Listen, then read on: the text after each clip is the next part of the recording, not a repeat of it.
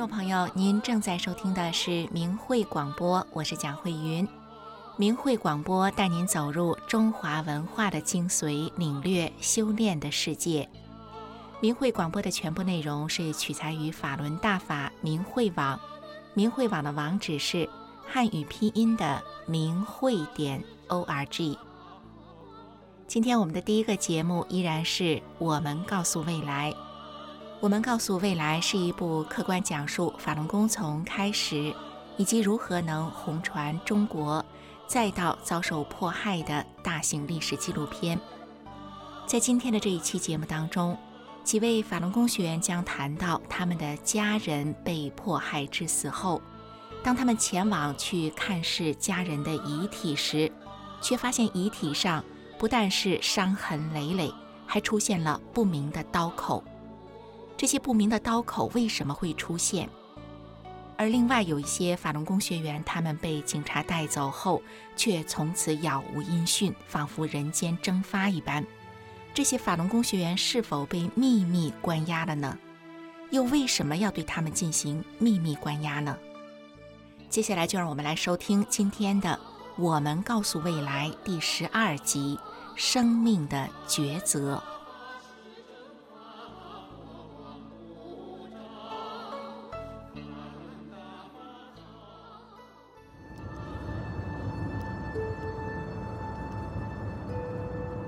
嗯，那是二零零四年六月十八号，嗯，早上的时候是警察来到我们家里，然后说要带我们去见我父亲的遗体。当时呢，就是他们出动了很多警力，就是前前后后，就是我们大概得有十辆警车。我父亲没的时候，是在我十九岁的时候，就是我。真的难以想象，那个时候根本就没有这种思想准备，说我就要失去我父亲了。他们把布掀开，嗯，我就看到，就是我第一眼就看到我父亲，他满脸都是伤，然后左眼这边就是完全就是凹下去的，就是青紫色，然后嘴角都到处都是伤痕，然后整个人都消瘦。然后我就看到他就是喉咙处开始就是有刀口，然后用很粗的黑线缝的。我姑姑和我叔叔就是趁警察不备的时候就把衣服扯开了，然后就发现就是嗯刀口一直是开到肚子的，用很粗的黑黑线缝着。他们当时他们去摁那个尸体的时候，就是就是那个肚子上就是肚子里面就感觉全是冰，全是坚硬的冰。然后就是警察也是非常生气，把他们赶出来了。然后当时我叔叔也，就是也也也非常生气，然后他就质问我继母说：“说你为什么要签字？就是说，因为，他解剖验尸要通过家属签字。”然后我继母说他没有签字。二零零九年一月二十八号的下午两点多钟，就是老教授就打电话就说，就说我父亲去世了，叫我们赶快到医院去看。哎，我们昨天刚刚才看父亲身体好好的，怎么一天怎么就说父亲去世了？七点钟左右我们就到了那个重庆宇讯大酒店。这个当中我们跟他交涉一直到晚上十点多钟，就叫我们跟着警察就把我们领到殡仪馆。我大姐就先进去了，我一看哦，那个冰柜它是三格，我父亲就在中间的这一格。那我姐就去摸父亲的脸，一直这样一摸摸摸下来，这个人中，哎呀，我姐说我爸还还没死啊，只有还挺温呢，活的。我们一听到以后就不让他出声，全部都冲进去啊！冲进去以后，冲进以后，我们就赶快从那个冰柜里面把我爸拉出来，以后每个人都去摸，一摸这身上都是热的。后来我们就，我们我我马上就看，赶快就打幺幺零。我想幺幺零边上他们因为边上有几十个人，他就说。你你打都没用，他说公安人员就在这里，他说反正我们有医院开的死亡证明，他的意思就是不管你活的死的，反正是医院开的，那么我们就要解开看看的这个时候，他们一下子经过来以后，马上就四五个人就来把我们一个一个的全部往里面外外面拽，就再又把我父亲推进去，就把我们拉出来以后，就叫我们签字要火化，后来一个人就把我表姐夫拉到角落里面，跟他看一下我父亲的死亡证明以后，他一看，哇，怎么到处都是人啊？那种角落里面还是部队的人啊？他说。从一九九九年七月二十日以来，成千上万的法轮功学员从亲人身边，或者在为大法鸣冤的上访途中被抓走。他们中有的人会伤痕累累地回到家，有的人从此杳无音讯，生死不知。有的人的家庭只会得到亲人的一具尸体，很多时候，尸体上会有可怕的伤痕和被麻线粗粗缝合的巨大切口。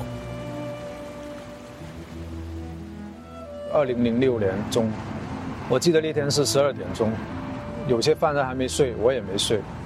突然听到外面呢有汽车的那发动机的声音，那很好奇，因为监狱都是非常安静的，然后我就探头去看了一下窗外，发现外面呢停了三四辆那个大巴，窗户上面都是用铁栏杆封着的，然后呢还有几辆武警的军车，还有监狱警察的那些个车辆。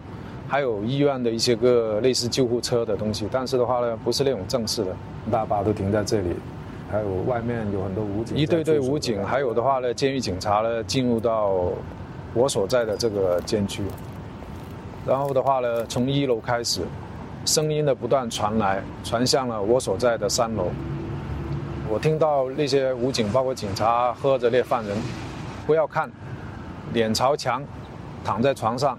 叫到你们的名字之后呢，立即出来，什么东西都不能带。旁边那个床边，我听到那个犯人说：“千万别叫到我，千万别叫到我，叫到我就惨了，叫到我就死了。”那样。然后的话呢，当到了我们这个房间的时候呢，就叫走了三个犯人呢，押出来，然后的话呢，带上在围墙外面的这些个大巴里面。从那天开始，一直到我离开这这个迫害我的监狱。都再也没见过这些人。他们去了哪里？在他们的身上到底发生了什么？嗯，大家好，我叫安妮，我是苏家屯医院的一名职工。我和我的前任丈夫是在一九九九年至两千零四年之间这家在这家医院工作的。嗯，我的前夫曾经是。摘除法轮功学员器官手术的一名脑外科医生，我在这里呃替他跟你们道歉。我曾经听我前夫说过，大多数的人他们都是身强力壮的，好多人还没有咽气，他们的器官就被摘除。被摘除后，有的人直接就丢在焚尸炉中，没有留下任何迹象。有的器官被摘除后。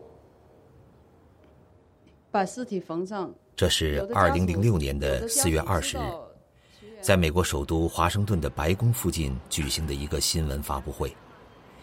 六周前，曾向媒体披露中国沈阳苏家屯医院活摘法轮功学员器官的两名证人，Peter 和安妮，第一次公开站出来，向民众直接公布这一令人窒息的恐怖。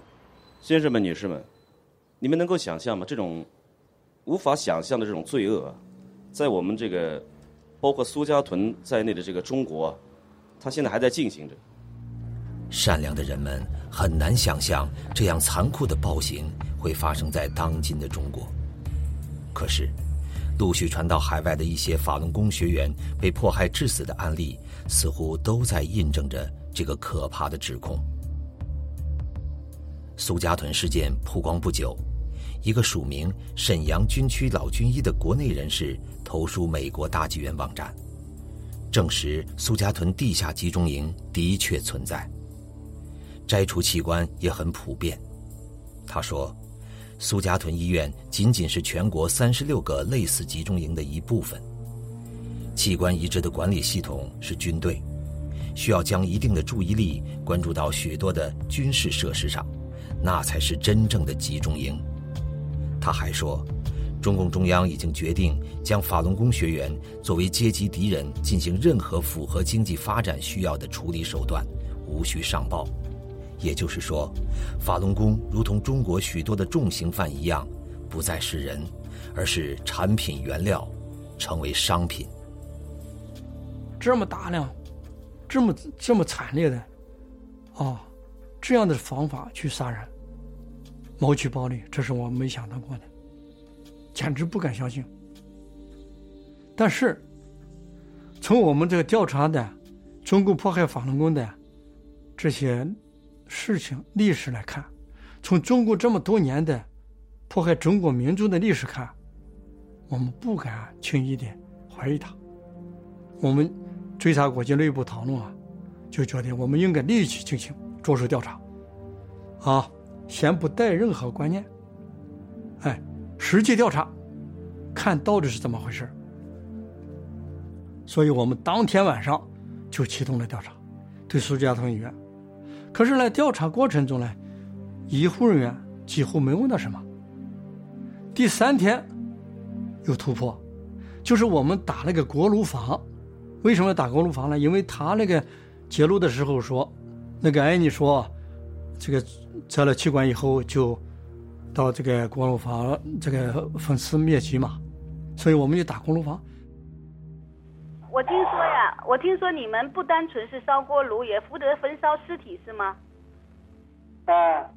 那我听说焚烧尸体的时候，有的有的时候呢，你们会有一些额外的，就是发现一些首饰啊、一些手表啊、项链啊这些东西，呃，我收购一下可以吗？包括你那些同事。你是来啊？呃，如果你愿意的话，我们见面说好吗？嗯。不愿意啊，愿意。锅炉房是干啥？烧水的嘛，啊，什么烧蒸汽的暖气什么这样类的嘛，怎么就烧死死人了？哎，这就是我感到这是非常不寻常的一个事情，非常奇怪。所以我们接下来就到全国啊各大这个器官移植的医院啦、移植中心啊开调查，调查了二十三个省市自治区的主要的医院、器官器官移植医院或移植中心，其中有二十多家医院的医生亲口承认，他们用了法轮功血器官。非常直白。哎，请问是广州军区武汉总医院？那你们这边的话，有没有可能就是法轮功这样的犯人的肾源有没有可能有几个的？这个与法轮功没有任何关系，法轮功有什么关系呢？哦，你们这边没有用吗？法轮功该用就用呗，是不是？你管他法不法轮功啊，是不是？他强调要年轻健康，然后最好是练法轮功的，有没有这种机会？有。有。有这种机会哦，这样的，你我们呃，应该来讲，十五号以后我们再联系，就五月十五号以后。还有没有这种练这个法轮功的这种提供的，这种提供的就说是很好，这种这个我们都是这这种。你给我提供一下，我可以找哪里去联系？这个要是跟法院上的联系的呀。哎喂，啊，哎，请问是锦州中级人民法院刑一厅吗？对，嗯，我只知道二零零一年开始，我们一直都是在跟呢法院呢看守所呀，就是拿那个年轻的、健康的那种练法轮功的那种呃肾肾源供体，啊，现在的话就是少了，嗯，所以现在我们不知道你们这个法院还能不能提供就是这样的供体。那得看你们那条件吧，得领导跟领跟领导商量，你那条件好了，我们估摸还能提供。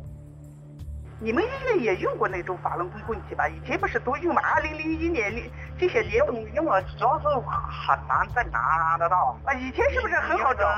啊，呃，这这这东西你要熟路子，你你才能找；要不熟路路子，你肯定要打通各种关节才能够拿，那你的费用就比较比较大了。哦，因为他呢，那那里他就像批发价了，知知道吗？哦，他他那种都是那种健康的法轮功是吧？健康的法律，对对对，肯肯定是选好好的才能做完，因为这这这这种这种东西做了要保证质量的。我知道，他年龄在什么呃多大呢？年龄？一般都在三十岁左右了。哦，三十岁左右，那是都要呃，你像你们都要到监狱去自己去挑选是吧？对对对，肯定挑选。那挑选如果他不让你抽血怎么办？他肯定会让。他怎么会让呢？有法检在那边的，你你怕什么？这这这个东西都用不着你们担心的不是问题。他他会我知道，他知道会会是呃给他这个取器官移植吗？他会知道吗？不知道。从二零零六年三月九日中共活摘法轮功学员器官的黑幕曝光以来，中共开始了全面的掩盖和漂白攻势。一些中国医院和移植中心的网页消失，各地的医生在开始的坦诚器官来源之后，开始变得遮遮掩掩、含糊其辞。三周之后，中共外交部公开否认苏家屯事件。还邀请国际媒体亲自到苏家屯调查。法轮功学员及第三方的律师、学者及媒体记者组成的调查真相委员会，向中共驻海外使领馆申请签证，要求前往中国独立调查苏家屯事件，结果一律遭到拒签。那他们现在是讲要有中国的外交部的邀请函，或者是秦刚的邀请函。而在中国国内。全国大大小小的医院开始突击进行器官移植手术，一下子似乎器官多到了用不完的程度。两千零六年四月，吉林这个心脏病医院打出了广告，说心脏移植前五例只收五万人民币。先来者先做，五万了。现在的是心脏移植是八九十万了，啊。更为严重的是什么呢？湖南省人民医院打出了什么广告呢？二十例肝肾移植免费，实力肝脏、实力肾脏免费移植，谁来就先做，这是多么恐怖的现象！在美国，啊，这大家知道了，全世界器官移植最发达的国家就是美国。做一个肝脏或肾脏的移植，平均等待时间是两到三年。在中国大陆可以免费来来就做。在中国，只要能负担数十万人民币的费用，许多大医院可以提供全世界最短的器官等待时间，一般几周之内，有时几天，甚至当天就可以得到器官。而这样的速度，在基于公民自愿捐献的系统中是不可能实现的。it's simply impossible to get a successful transplant done in a matter of weeks. One, you need to have a good match. So that person needs to be healthy, you have to have the right tissue match, and also you need to be about the same size. Two, you need to be able to have it quickly. Organs are not viable outside the body for very long. A heart for hours, a kidney for a couple days. So the transplant time for when it's taken from somebody and put into somebody else is extremely short.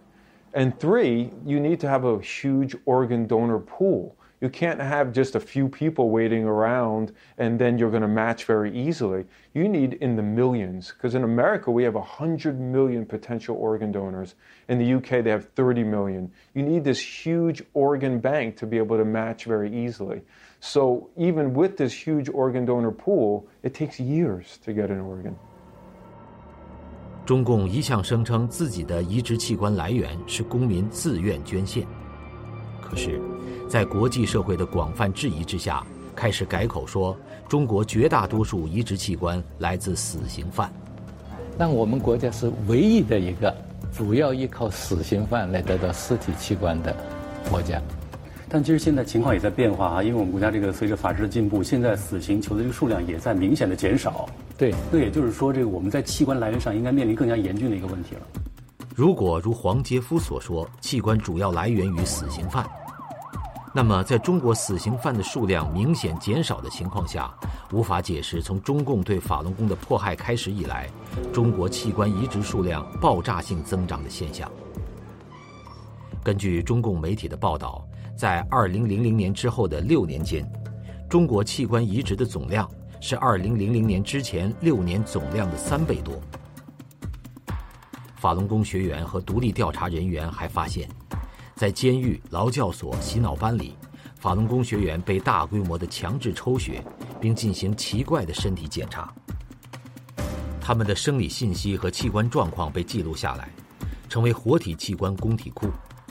一旦有血型和组织型相配的病人出现，供体库中相应的法轮功学员就会被带走，并摘取器官。我在天河洗脑班的时候呢，他们带我去医院做检查，啊，非常详细，做的就抽了很多血，还做了脑电图啊什么的。那当时心脏也检查的特别仔细，我还是觉得挺奇怪的。那后来呢，回去了以后，他们隔天又带我去做心脏检查，而且做是彩超，所以我我就特别奇怪，我心脏挺好的，也没什么事啊，为什么老是在我心脏上做文章？They would do an X-ray of the chest and the abdomen. They would do a sonogram of the liver and the kidney area. Uh, they would do a very large blood sample. And sometimes they would take the blood out and put them in eight different tubes, which suggests that they're doing tissue typing. That is, testing A for diseases, uh, any diseases that would make their organs unusable. Uh, also, trying to see whether there is a proper blood type and tissue type match for a potential recipient of the organ. Uh, then they were also doing a lot of urine samples uh, to see the health of the kidney function. Often, it was the case where somebody was being tortured or, or had been mistreated in some terrible way, uh, but the doctors would pay absolutely no attention to that. If you came in in a stretcher, they'd give you no medical care whatsoever. If you were young and strong and healthy, then you'd see a doctor. Uh, it was a medical practice turned on its head, where if you were young, healthy, Falun Gong, you don't smoke, you don't drink. Suddenly, you're seeing a doctor all the time, every couple of weeks, getting a new blood test, getting a urine test, that kind of thing. So that means the hospital is not interested in healing the units, but interested in some others. They're only interested in something else, and that something else is clearly, and it became clear over time, the health of the organs. 因为在看守所里面，每年都要进行至少两次的体检吧。关了很多年的老犯人呢，就偷偷的告诉我呢，这就是要摘这些人的器官。你看这些身强力壮的小伙子呢，就是要摘他们的器官了。就是是那些死刑犯呐，还有法轮功的学员呐，因为检查这些人的身体的时候呢，特别的仔细，而检查别人的身体就是一带而过了。主要是要对这些死刑犯和法轮功这些人员的身体检查是呃是主要的。这位化名兰尼的证人曾被关押在江苏省无锡市某监狱，他不是法轮功学员。从2005年3月至2007年初，两年多的关押期间里，兰尼曾被换了17个监号。在里面关押时间长的犯人告诉他，在2002年到2003年期间，每个号里面都至少发生过两至三起活摘法轮功学员器官的事情。二零零六年十一月，兰尼被转到三一一号监室，这里还关押着一个姓陈的法轮功学员。我进去，他已经快要走了呀，跟我待没多久了，跟别人待的时间长了。他不是规矩打，打了后来打得很重了，打腿也打断了，才坐坐不起来，腰也打打坏了，然后看得很那个呼吸很困难的，打到最后就把他拖出去了，就没有了，这个人。后来他们这种人肯定是就是被这个火灾器官的，活摘法轮功其实很在那个一一监狱里讲的人很多的呀，就是和法轮法轮功打的，就是火灾了，就是很多的人在这是。证人兰尼表示，警察这样毒打法轮功学员的目的，有时就是为了获得其器官。如果某个学员的血型和组织型和一个需要移植器官的病人相配，这个学员往往会成为被毒打的对象。他们会把法轮功的学员打得半死不活，有的拳打脚踢啊，把这个肚肠在胃里踢烂，他们就吃不下饭了，有的是嘴巴也贴烂了，就是不给你吃饭的，然后假装假惺惺的挂盐水，挂了两天，人不死不活的，这时候呢就有人把他们拖出去了，拖出去以后就再也不回来了，这个人。我问过一个监狱的医生，因为这个监狱的医生呢非常同情我们法轮功，特别同情我，因为我们是老乡。当时这个医生啊还跟我讲，他说法轮功的人啊，他是练气功的，他们经常锻炼身体，他们的身体这么好，那你想想，那器官当然也好了。那你说，我们是挑你们呢，还是挑那些犯人呢？那犯人啊，不是吸毒的，就喝酒的，要么就以前那个不良习惯又多，搞不好了，你你你拿了去了，那都不是都不知道什么破东西。啊，那你们那些才是最好的。越来越多的证据在浮出水面。二零零七年的七月三十一日，以色列警方逮捕了四名器官中介，他们涉嫌安排患者前往亚洲进行器官移植，并赚取了数百万元而没有申报。被逮捕的主要疑犯亚伦·优杜丁曾向以色列一家主要报纸承认，他们公司帮助提供的器官来自于中国的政治犯、死刑犯和法轮功学员。二零零九年的十二月。一名前中共辽宁省锦州市公安向追查迫害法轮功国际组织提供一段证词。这位证人曾在2002年4月9日下午五点，在沈阳军区总医院的十五楼的一间手术室里，亲眼目睹两个军医在没有打麻药的情况下，活体摘除一名三十多岁修炼法轮功的中学女教师的器官。证人当时担任现场的两名持枪警卫之一。两名军医中，一人的军官证号码是零一零六零六九。手术刀在胸脯，一刀下去，血是喷溅出来的，血是喷溅出来的。嗯，你看到那个是男的还是女的？女的，女的。女的，年轻的吗？三十多岁吧。你说一下他当时呃，怎么怎么说的？当时我们经经历了，就是得有一个星期对他的审问、严刑拷打，身上已经有无数无数次伤疤，并且电棍这个电他已经就神志不清，神志不清，呃，把他打的已经就是，反正又给他，他又不吃东西，然后我们强行的给他这个灌牛奶往他的。往他的胃里，然后他不喝，就强行给他灌。你知道那个，把他鼻子鼻子捏上，他他就是人的本能，就必须喝。于是维维持着他这七天瘦了十五斤。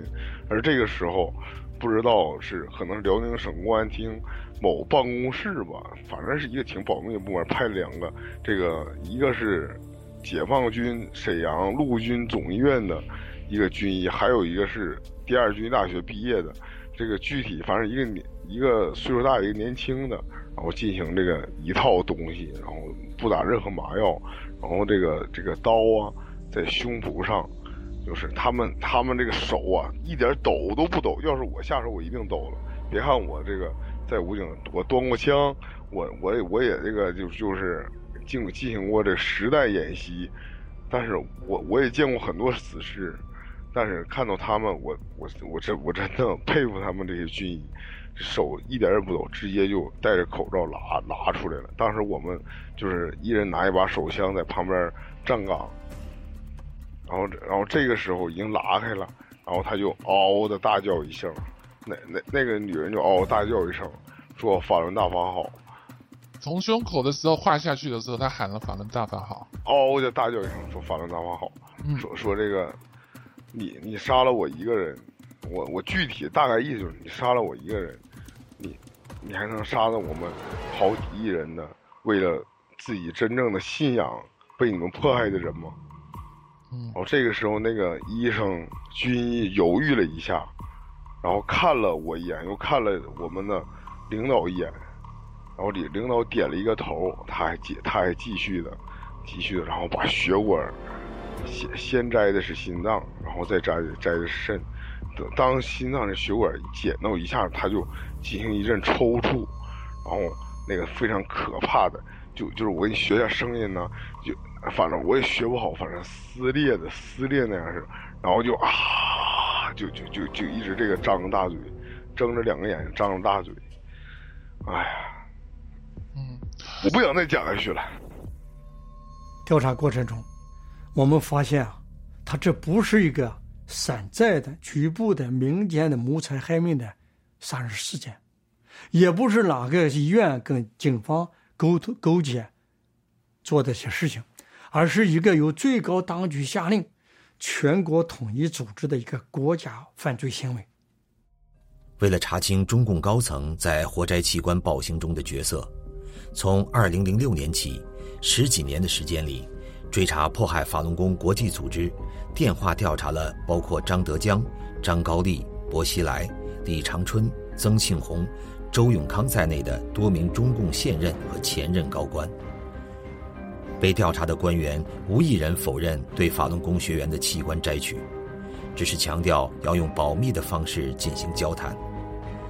而原商务部部长薄熙来和原中共军方总后勤部卫生部部长白书忠更是直接指出，活摘法轮功学员器官的命令直接来自于原中共党魁江泽民。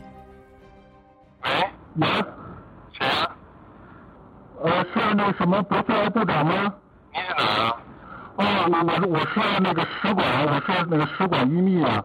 啊。那什么有有点这个急事啊！今天那个德国那个那个外交部下午那个跟我们说了一下，有一个事情得得澄清一下。哦。就是呃，就是说那个呃，当初您在这个辽宁当时那个省长的时候，因为在呃收到明天的会见嘛，他们想那什么澄清一下，就是说当初您在那个辽宁当省长的时候，呃，就是是。江泽民那个呃江主席下的命令，还是呃您这个还是您那个参与的？就是说这个关于把这个法轮功这个活体摘除器官这个事情，是是您自您的命令，还是江泽民的命令？是他们那个德国外交部要核对，就是说，如果要是您要是参与这个事情，他们就是说有一些会见，就是说他们可能出席的规格就有所变动，呃，就是说这个，因为是他们法轮功这递交了一，啊。喂。哎，是原总后卫生部白书忠部长吗？啊，你是哪里呀？哦。我们有一些情况想向您了解一下啊，是这样，就是在您那个担任这个总后呃卫生部长的时候啊，就是呃就是摘取在押法轮功人员器官做器官移植手术这件事情，是当时的总后部长王克布置的任务，还是军委直接下达的命令呢？当时是江江主席啊，嗯，对一个有一个批示，嗯。有一个批示的话，就是说，嗯，啊，说开展这些、这些、这、这些这个、这个这些事情，就是器官移植。嗯嗯。后来江主席听说有一个批示，嗯，就是人员卖肾做手术，这个应该说就是开展肾移植的，不单是军队地方。然后这个我们也就是有一得到了一些就是情报，有那个就是说，当时。呃，联勤部还负责关押了一批呃呃法轮功在押人员的这个器官供体，是不是？这个这个当时的话，哎呦，我觉得，起码我在我印象中，当时是吧？因为当时江主席批示以后，呃，这个反法轮功这个大家都做了很多工作。呃，你们就是这个跟这些联勤。呃呃，一分部、二分部，包括这个联勤呃四零分部这些，他们负责的这些军队医院有没有这些直接的这些呃领导被领导的关系？我们对几个军医大学就能掌控的，咱们总后直属单位几个军医大学反复要求，因为那时候江很重视这个问题，很重视这个问题。啊，谁谁很重视这个问题？江啊，当时啊在位的时候啊，嗯。还是很重视这个问题，啊，都有批示的。您是那个在从九八年至二零零四年担任这个？对对对，担任卫卫生部长，综合卫生部长，九八年到零四年。行吧，那那我们我们先初步来了解这些。真相曝光之后，中共并没有收敛自己的恶行，而是用谎言去掩盖。中共前卫生部副部长。移植专家黄杰夫声称，中国会从二零一五年一月一日起停止使用死囚器官作为移植供体来源，把公民自愿捐献作为移植的唯一渠道，并开通了一套全国性的人体器官分配与共享计算机系统。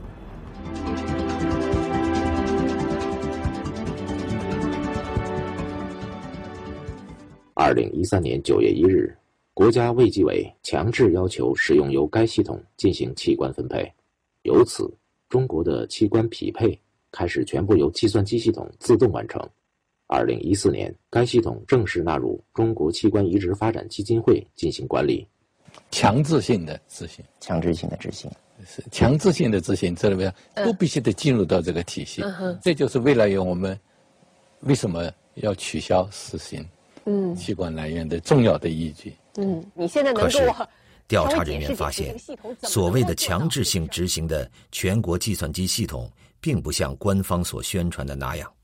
还有什么什么联网说在那个全国联网上头，他我我哎呀，那都是骗人的，这这都是骗人的，那都是形式。你说全国联网那都骗人的，没有没有那么多工具。我还想，我说要是有的话，我能不能上那个网看看，也能不能看看这个？呃，不可能，那那都是做形式，你这那个网上什么也做不，那都是形式。不是从网上拿的哈，就是你各个医院有各个，你自己自己有自己的渠道，好吧？啊，自己有渠道，就各个像这种供体都是各个医院自己去找的，不是那个国家统一分配。啊，对对，不是哈，哦，不是不是，嗯，我还跟人家说了，我说呀，那国家统一分配，这个家伙这么大个国家怎么分配呀、这家十四亿人，我说不可能不可能。近年来，中共一直声称中国每年的移植数量只有一万多例，以对应自己的器官捐献网站上公布的器官捐赠数量，并回避世人关于器官移植供体来源的质疑。可是，根据中共自己的数据和移植中心的准入规则来进行的保守推算发现，二零零零年后，中国的移植总数至少是平均每年六万到十万例，远远高于中共声称的移植量。就肝移植而言，中国的肝脏外科创始人吴孟超院士在二零一一年对大陆媒体新浪网表示，中国的肝脏移植数量世界第一。在二零一一年，美国的肝移植量是五千八百零五例，而肝移植量世界第一的中国所发布的官方数字却只有一千八百九十七例。调查人员还发现，这种数字造假从中央开始，一直贯穿到地方和军队的各级医院。那他的手续是怎么做呢？这是很关键的。他的手续是，嗯，朝阳每年呢，他都是有有一个呃有一个指标的，知道吧？对，每年都有都有指标的。你我不知道你们医院有没有啊？嗯，他这个指标呢，在指标之内呢，他做的病人呢，比如说他做的王某某，他是按正常手续做的，对就是呃脑死亡啊，或者是捐献啊这种。嗯做完这个病人之后呢，他就是在做我们在做的时候，就是冒名顶替，对啊，就用这个王某某的这个指标嗯来做其他人，嗯，啊，对。那他那个指标是哪里给他的？那指标就是卫生部的卫生部的指标，哦，OK。那在正常指标以外，他还有没有做的？呃他是这样，他一个人他可以最多的他能做到十几个，嗯做到十几台手术，那那他他就用这一个人的名儿，他就做十几台手术，哦，这就是指标这个就有没有一些这一个人的名儿可以替换着做十几个人，对吧？是这个意思吧？对对对对对。他现在相关的一些手续呢，就是他自己去做，嗯他们都是自己做，嗯主任自己去弄，什么刻自己刻章什么之类的，你知道吧？哦，中国的问题就在这里，就是他为什么不肯公布一个省到底有多少人捐器官，好，到底多少移植手术，一个医院到底多少？因为他很清楚知道医院的数字跟省的数字跟国家数字一定都兜不起来。简单讲，就全部都是假的。所以中国的所谓的改革，离我们在讲全发展跟全治理差太远了。从中共最高层贯彻下来的灭绝法轮功群体的政策，直接催生了一个自上而下、系统化、工业化掠夺法轮功学员器官的暴力产业。而当这个犯罪机器高速运转起来的时候，这个社会上的所有人都会处于危险之中。近年来，偷盗器官已经成了很多中国人熟知的社会乱象。大陆财经杂志二零零九年八月三十一号报道了贵州的一起杀人盗器官案中，参与盗取器官的是堂堂的广州中山大学第三附属医院的三名移植科医生。二零一三年八月二十四日，山西汾西县六岁的小男孩彬彬在家外面玩耍的时候被人挖去双眼，警方在案发现场找回了他的眼珠，但眼角膜却已经被人很专业的偷走了。二零一五年一月二十八日凌晨，十八岁的贵州望谟县纳潮村村民黄淼氏，在位于县城的麦乐迪酒吧外被人持刀捅伤。警方带走了当事人，却在现场留下了受伤的黄淼氏。然而，当家人找到黄淼氏时，看见的只是一具被放置在荒山、解剖完毕的尸体。他的父亲黄泽超怀疑警方私自摘走了儿子的器官。中共十九大前网络监控严密，日前一则武汉三十多名大学生神秘失踪的消息在网上引发关注。二十八号，武汉警方对发文的作者行政拘留十天。不过，失踪大学生的家长证实，近年来武汉很多大学生失踪，但消息被掩盖，大多数没有立案。有网友表示，武汉失踪的大学生很容易让人联想起当下最为时髦，同时也有着高昂暴利的人体器官买卖市场。就是大学生呢入校的时候都会体检，体检以后呢，也就是说体检的时候如果加一个血液检查，或者血液检查就本来就是正常的，本来就是对。哎，这样的话呢，把血型啊、组织配型啊都输入数据库，那么这个可能性是很大的。我觉得目前就是当大家都怀疑这个是。这个因为器官问题的话，那么再加上警方这样子的掩盖，媒体这样子的辟谣，还把人给抓起来，那么使得人们就对于这方面的怀疑就更深了。你不可能减轻别人的怀疑，只能加深别人的怀疑。中共整个在法轮功这个迫害的过程中，他建立了庞大的技术体系，建立了一种我把视法律为粪土的一个。这个这个公检法系统，那么这个公检法系统还有另外创造出了一个世界独一无二的火灾系统，这些东西最终反过来都反制到老百姓身上。其实中国人呀，就是说呢，你根本意识不到，当法轮功成学员承受的时候呢，事实上呢，实际上在某种意义上讲的话呢，是在整个中国整个中华民族这个过程中在承受。二零零八年的北京奥运会，一个包装成盛世的中共被推到国际舞台。中共把赢得奥运会主办权作为国际社会认可的标志，更加变本加厉地迫害法轮功和其他无辜的民众。而此时，一场波及整个世界的巨大金融危机正在黑暗中逼近，在奥运结束之后不到一个月之内全面爆发。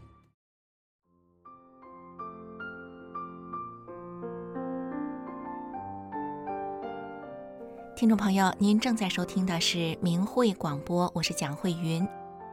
在我们刚才收听的节目当中，我们了解到，一些法轮功学员的遗体上的不明刀口，竟然是遭到中共活摘器官贩卖、贩卖人体器官谋取暴利，这样骇人听闻的事情，我们一般人都是很难以接受。其实，包括法轮功学员也很难相信这么邪恶的事情会发生。然而，在二零零六年，一位原来工作在沈阳苏家屯医院的职工出来证实之后，又经过国际社会的大量调查，证实了这种按需杀人、活摘法轮功学员器官贩卖的现象是真实不虚的。这样残忍邪恶的事情的出现，拷问着我们人的良知。尽管中共极力的否认、掩盖。但是，作为人，一个具有人性的人，不论是东方人还是西方人啊，都将在这个残酷的现实面前做出我们生命的抉择。接下来，请听一首由关桂敏先生带来的歌曲，请与我比邻而坐。歌曲当中有唱到：“请与我比邻而坐，在寂静之处。”微闭双目，发出我们心底的呼唤，为制止酷刑凌辱，为结束疯狂屠戮，为停止一切迫害，心慈意猛，何惧苦？歌曲之后，有关国际社会是如何面对这个活摘器官的事情，我们将在下一期的节目中为您播出。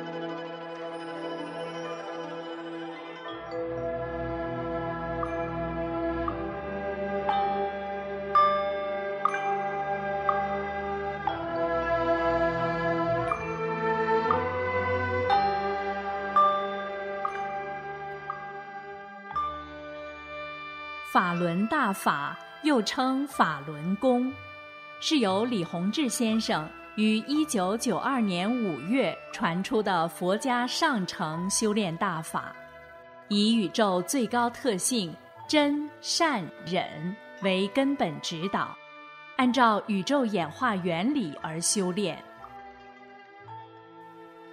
法轮大法直指人心，指出真正修炼就得按照真善忍的标准修炼自己的这颗心，叫修心性。李洪志先生在法轮功的主要著作《转法轮》一书中写道：“心性是什么？心性包括德，德是一种物质，包括忍。”包括悟，包括舍，舍去常人中的各种欲望、各种执着心，还得能吃苦等等，包括许多方面的东西。人的心性方方面面都要得到提高，这样你才能真正提高上来。这是提高功力的关键原因之一。法轮大法还有修命的部分，这就要通过功法动作去练了。法轮功的五套功法包括四套动功和一套静功，动作简单易学，一上来就把修炼者身上能量淤塞的地方打通，在极短的时间内排除体内的废弃物质，净化身体。完整的一套性命双修的修炼方法，那就既要修又要练，修在先，练在后。不修心性，只练动作是不能长功的。动作是圆满的辅助手段。法轮大法圆融明慧，动作简练，大道至简至易，在理论上。完全不同于其他传统的修炼方法，不同于各家各门派的炼丹学说。法轮大法已红传一百多个国家和地区，李洪志先生的著作也已经有四十多种语言的外文版。欢迎登录明慧网，免费阅读大法经书。观看李洪志先生九天讲法班录像。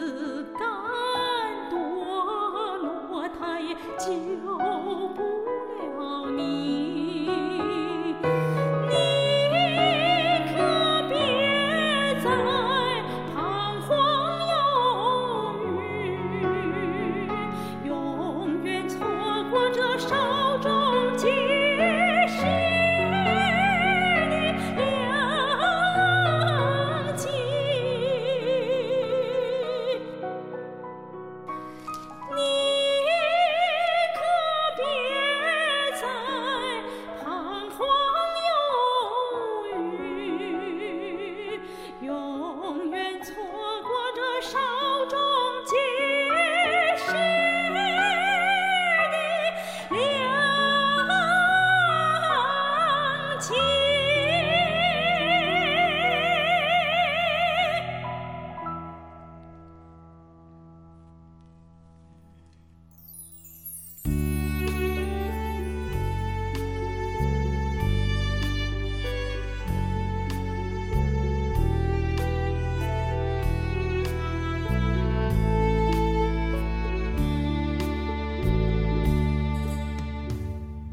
众朋友，今天的明慧广播就到此结束了。明慧广播的首播时间是每周五的晚上九点到十点。如果您错过了今天的部分节目，您可以在每周六的下午一点到两点同一频道收听我们的重播。感谢您的收听。